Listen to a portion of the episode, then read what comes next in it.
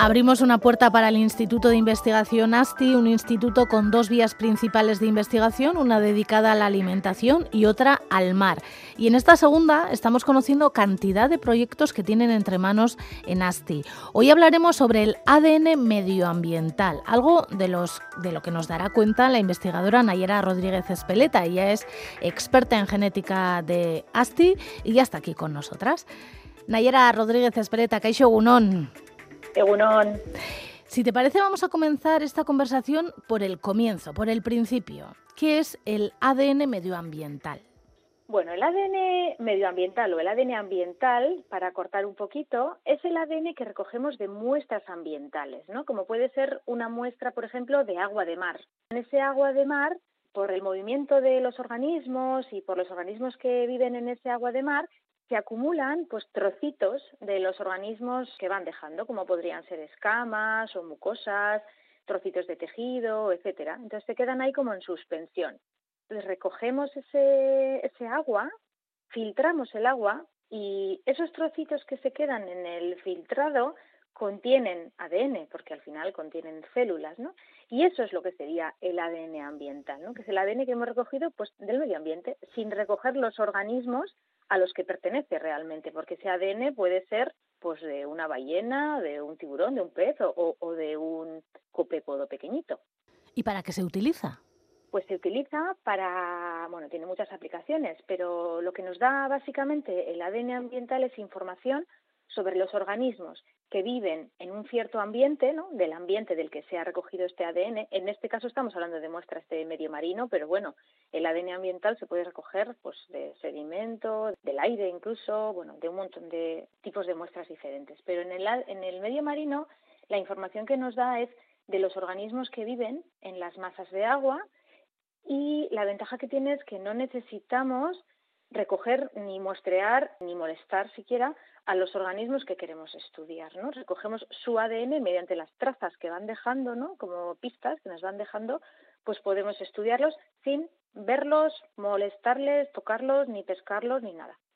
Pero para esto supongo que sí que tenéis que hacer campañas de salida en barcos para recoger, aunque sea algo del océano, algo del mar. Bueno, hay muchísimas maneras de recoger agua. Como bien dices, las campañas es una de ellas cuando queremos acceder ¿no? pues a océano abierto o a grandes profundidades, sí que utilizamos las campañas, ¿no? Por ejemplo, nosotros utilizamos la, la campaña Bioman y la campaña Juvena, ¿no? Que tienen eh, mm, como eh, objetivo, ¿no? Pues evaluar eh, la anchoa, pero también estamos recogiendo muchísimos más datos en esas campañas, ¿no? Entonces, pues ahí sí que recogemos agua de océano, de océano abierto, de diferentes profundidades. Pero bueno, si por ejemplo necesitamos estudiar el agua de mar, de, bueno, el agua de los estuarios, por ejemplo, donde el acceso es muchísimo más fácil, pues se puede recoger con un barco más pequeño, se va, se recoge, tiene que ser siempre de una manera limpia, etcétera, claro, porque no queremos contaminaciones, pero también se puede recoger. Y también hay muchas actividades de ciencia ciudadana en la que hay ciudadanos que recogen agua bueno, de diferentes ambientes. En este caso podría ser, por ejemplo, agua de mar, que se les da unos protocolos y ellos recogen el agua con unos cubos, la filtran con unas jeringuillas, etcétera, y luego, bueno, hay unos laboratorios que analizan, ¿no? O sea que, bueno, hay muchísimas maneras de recoger el agua y se hace uso, pues, de las campañas, pero también incluso de la colaboración de la ciudadanía. Me imagino que la información que recibís será diferente si el agua es del fondo del mar, por ejemplo, o, o del océano o de la superficie, ¿no? Sí, claro, porque el ADN, ¿no? Bueno, las trazas, digamos, de los organismos que encontramos en el agua representan eh, a los organismos que han estado en contacto con ese agua, ¿no? Bueno, yo cuando hablo del ADN ambiental realmente son las trazas de los organismos, no, es el ADN que está suelta y flotando, sino pues un trocito de tejido, etcétera, ¿no? Entonces esos trocitos, ese material, tiene tendencia a ir sedimentando, ¿no? Poco a poco. Entonces sí que es verdad que podemos encontrar en aguas profundas ADN de especies que a lo mejor viven más en superficie, es más raro encontrar ADN de especies de agua profunda en superficie. Puede haber situaciones en las que esto sea posible, ¿no? Pero bueno, en general el ADN tiende siempre a ir como un poco para abajo, ¿no? Pero sí, hay diferencias entre, entre las diferentes profundidades. Y luego, este ADN, ¿cómo lo analizáis? Bueno, hay muchas maneras de analizarlo. Así, las más mm, típicas, digamos, serían como dos dos finalidades, ¿no? La primera finalidad sería queremos estudiar qué comunidad está ahí, ¿no? Mm, podríamos incluso, bueno, centrarnos en un grupo de organismos determinado, ¿eh? Imaginaros mm, los peces, por ejemplo. Pues yo quiero saber cuáles son los peces que viven en una masa de agua, he recogido varias muestras en el Golfo de Vizcaya, quiero ver. Entonces lo que hago es, de todos los genomas que hay en mi tubito, ¿no? De, de ese filtrado que yo he recogido del agua, bueno, yo he extraído el ADN y ahí hay genomas de todos los organismos que yo he podido recoger mediante esas trazas. Lo que hago es seleccionar un trocito que se llamaría el código de barras genético y secuencio ese trocito de todos los organismos que hay ahí. Después, ese trocito que he secuenciado lo tengo que comparar con una base de datos que contiene la correspondencia entre cada código de barras genético y la especie a la que corresponde. Entonces, con eso yo obtengo el inventario de las especies que viven ahí ¿no? o que han estado en contacto con ese agua. Y luego la otra metodología que podemos utilizar es eh, lo que llamaríamos, bueno, PCR cuantitativa, PCR digital, hay como varios sinónimos, y sería un poco muy parecido a los famosos test de PCR del COVID, que lo que hacen es detectar presencia del virus SARS-CoV-2, ¿no? Pues sería un poco lo mismo. Yo diseño una sonda para una especie que me interesa monitorizar, por ejemplo, la anchoa y digo, venga, pues en esta muestra que yo he recogido aquí, ¿hay anchoa o no hay anchoa? Entonces, mediante ese ensayo específico, me dan igual el resto de las especies. Solo quiero saber si hay anchoa o no hay anchoa. Y además puedo saber en qué cantidad, bueno, de anchoa no, pero en qué cantidad de DNA o de ADN tengo en esa muestra y puedo, porque la, la intensidad, digamos, de la señal que yo voy a obtener en esa PCR va a depender de la cantidad de moléculas de ADN que hay ahí. Entonces puedo tener una estima de cuántas moléculas de ADN de anchoa por mililitro de agua, por ejemplo, ¿no? Y puedo hacer esa monitorización ya que es muy especie específica. No sé si con toda esta información que lográis recoger con esas muestras de ADN ambiental, podríais conocer, por ejemplo, no sé, las costumbres de los animales que viven en, en la mar o la forma de alimentarse. Sí, eh, la forma de, o sea, la, manera en la que viven y los comportamientos que tienen es algo que se está estudiando y que nosotros tenemos algunos estudios de hecho con esto. Por ejemplo, no, hay dos ejemplos así eh, que, que, que, ilustran un poco esto que te estoy comentando, que sería el caso de las especies diadromas, ¿no? Estas son las que viven parte de su vida en el mar y parte de su vida en el río.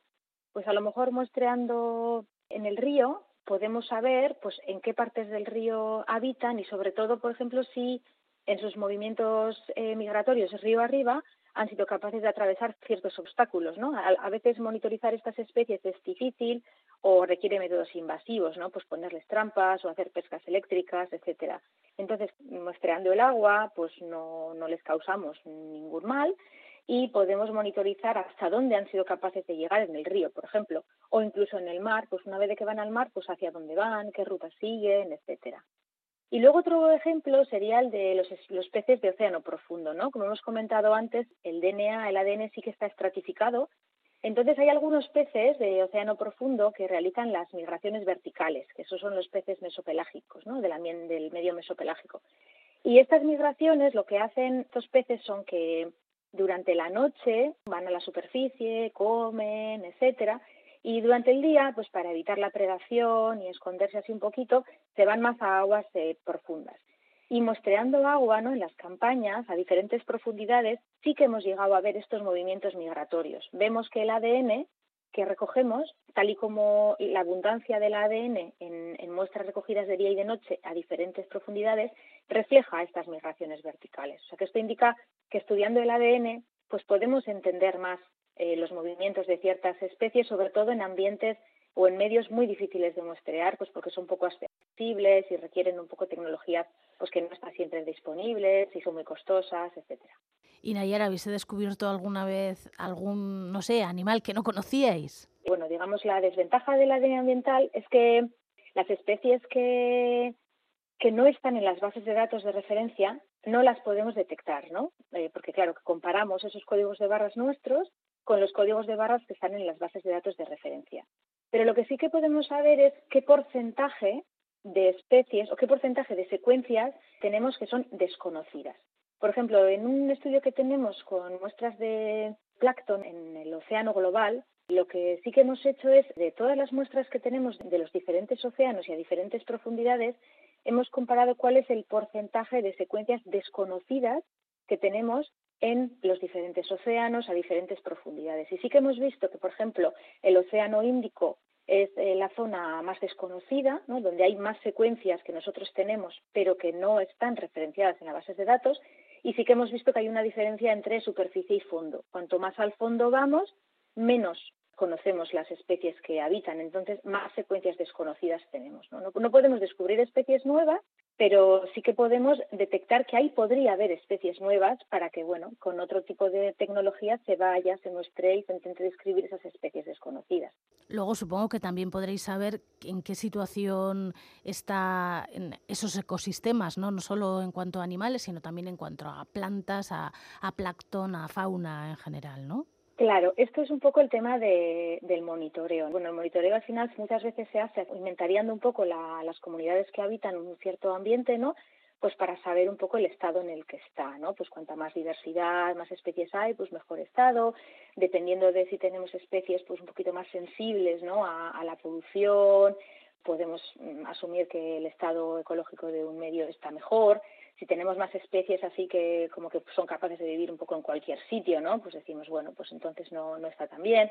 Claro, este tipo de inventariado que se suele hacer pues requiere, bueno, pues el análisis de muchísimas muestras con expertos taxónomos, visualmente analizando cada muestra, identificando cada espécimen, claro, se requieren taxónomos expertos en los diferentes grupos, etcétera. Lo bueno del ADN ambiental es que nos permite hacer ese tipo de análisis de manera con bueno con menor coste y siendo mucho más eficientes y no requiere tampoco una experiencia en identificación taxonómica, porque es como un proceso, digamos, automatizado, ¿no? Se compara la secuencia con la referencia. Y bueno, y también permite eh, detectar especies, por ejemplo, que a lo mejor se escapan cuando vamos a muestrearlas, ¿no? Por ejemplo, es el caso de los peces de estuario, cuando nosotros hacemos los indicadores del estado del estuario, pues se suele hacer mirando qué peces viven en los estuarios en cuanto llega el barco con el motor, tal, pues bueno, muchos se marchan, no, no es fácil recogerlos en una red. En cambio, el ADN, su ADN está ahí siempre, no, el ADN no se va a escapar. Entonces, si lo muestreamos y el ADN está ahí, pues es un indicador de que esa especie está ahí, ¿no? Bueno, Nayara Rodríguez Espeleta, ella es experta en genética de ASTI y en los últimos minutos nos ha estado explicando qué es lo que es el ADN ambiental, para qué sirve y bueno, yo me quedo con eso de que hay mucho ADN desconocido, así que a lo mejor un día de estos descubrís alguna especie o conseguís detectar cuál es realmente esa especie que, es tan desconocida, ¿no? Seguiremos, la verdad es que este es un tema que abre como muchas puertas, ¿no? Y todas son interesantes, así que que van a salir cosas nuevas e interesantes, eso es seguro, porque como hay tanto que no se conoce, pues eso es lo bueno. Es que con Nayara Urrengo arte. Vale, es que recasco su agur.